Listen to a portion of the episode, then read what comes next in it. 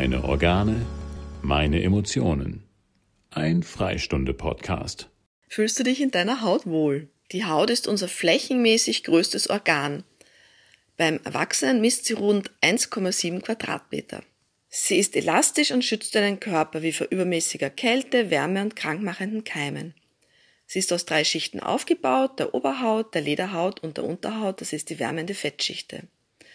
Deine Haut bietet nicht nur Schutz, sie ist durch zahlreiche Tast-, Temperatur- und Schmerzrezeptoren auch ein wichtiges Sinnesorgan. Außerdem ist die Haut ein schweißproduzierendes Organ, das heißt, sie hilft deinen Körper zu kühlen und Giftstoffe auszuscheiden. Regelmäßiges Schwitzen wie beim Sport oder in der Sauna ist daher sehr, sehr gesund. Zu einem geringen Anteil beteiligt sich die Haut auch an der Atmung durch Sauerstoffaustausch. Sie macht ungefähr 0,5 Prozent der gesamten Atmung aus. Hautprobleme sind ausgesprochen unangenehm. Bei Entzündungen brennt, schmerzt oder juckt die Haut. Bei Verletzungen kann sie ordentlich bluten. Viele Menschen sind von chronischen Hauterkrankungen betroffen, wie Akne, Neurodermitis oder Psoriasis der Schuppenflechte. Das sind die häufigsten.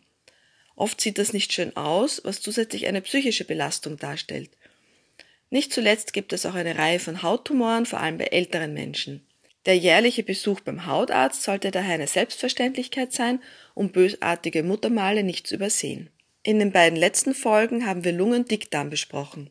Auch die Haut ist in der traditionell chinesischen Medizin dem Metallelement und somit der Jahreszeit Herbst zugeordnet. Alles, was in den beiden vorherigen Folgen über Lunge und Dickdarm bereits gesagt wurde, gilt somit auch für die Haut. Vielleicht magst du es nochmal nachhören. Entwicklungsgeschichtlich, wenn wir an die Entstehung des menschlichen Lebens im Mutterbauch denken, sind Lungen- und Magen-Darm-Trakt sehr, sehr eng miteinander verknüpft. Denn im Wesentlichen sind die Lungen und der Verdauungstrakt einfach nach innen gestülpte Haut. Das erklärt, weshalb eine gesunde Ernährung besonders auch für die Haut wichtig ist. Ganzheitlich denkende Ärzte und Therapeuten berücksichtigen bei Hautproblemen daher auch immer den Verdauungstrakt. Nicht zuletzt wird der Zustand deiner Haut aber auch hormonell und vor allem auch emotional mit beeinflusst. Die Organsprache macht darauf aufmerksam, dass zwischen deinen Emotionen und deiner Haut Zusammenhänge bestehen. Wie zum Beispiel, wann wärest du vor lauter Ärger und Wut am liebsten aus der Haut gefahren? Oder bist du eher zart beseitet und hast eine dünne Haut? Oder hast du eine dicke Haut und lässt Dinge nicht so nahe an dich heran? Und wie ist das grundsätzlich bei dir? Fühlst du dich in deiner Haut wohl? Emotional geht es bei der Haut vor allem um Abgrenzung. Mitunter ist es herausfordernd, freundlich, aber bestimmt Nein zu sagen. Schließlich willst du die andere Person nicht kränken oder dich selbst ausschließen.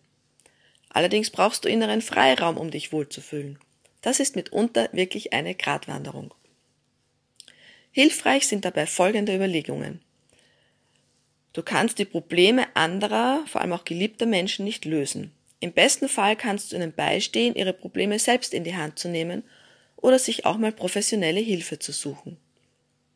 Und nur wenn es dir grundsätzlich gut geht, kannst du anderen helfen und mit deiner Familie und deinen Freunden dann auch eine entspannte und erfüllte Zeit genießen. So, was kannst du jetzt also tun, um das alles zu erreichen? Wichtig, mache klare Ansagen. Wenn dir etwas zu viel ist und du Zeit für dich brauchst oder du dich ausruhen möchtest, lass dein Umfeld das klipp und klar wissen. Kein Mensch kann rund um die Uhr für andere Menschen da sein. Auch andere für dich nicht, also auch du musst das respektieren, dass andere ihren Raum brauchen. Wichtig ist auch, dass du mit dir selbst gut klarkommst. Wir tendieren dazu, wenn wir uns nicht wohlfühlen, die Ursache im Außen zu suchen. Dabei ist so wichtig, selbst die Verantwortung zu übernehmen und zu schauen, wie geht's mir gerade?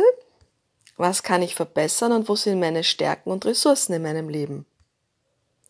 Letztlich entscheidest du selbst, für du Personen oder Ereignisse an dich heranlässt. Das ist dir vielleicht nicht in die Wiege gelegt worden, lässt sich aber lernen. Einfach dadurch, indem du bewusst darauf achtest. Es gibt dazu auch eine einfache Übung, eine sogenannte innere Visualisierung. Dabei stellst du dir vor, wie du dir deinen inneren Raum nimmst und wie du dich in deiner Haut wohlfühlst. Das Spannende ist, dass unser Kopf nicht unterscheiden kann, wenn wir uns etwas ganz intensiv vorstellen, ob das real ist oder nicht. Und dadurch wird diese Erfahrung, die du dir bloß vorstellst, auch in deinem Gedächtnis abgespeichert. Und das Spannende ist, wenn du lernst, dir diesen inneren Raum zu nehmen, dass dann auch in echt im Alltag Menschen merken können, dass du dich in deiner Haut wohler fühlst und automatisch achtsamer und respektvoller mit dir umgehen. Du kannst dir diese Übung eine Zeit lang jeden Tag anhorchen und einfach dich überraschen lassen, was daraufhin in deinem Alltag sich verändert. Diese geführte Meditation nehme ich dir extra auf, damit es leichter ist, sie dir täglich anzuhorchen. Herzliche Grüße und viel Wohlgefühl für dich, deine Katharina Schmidt.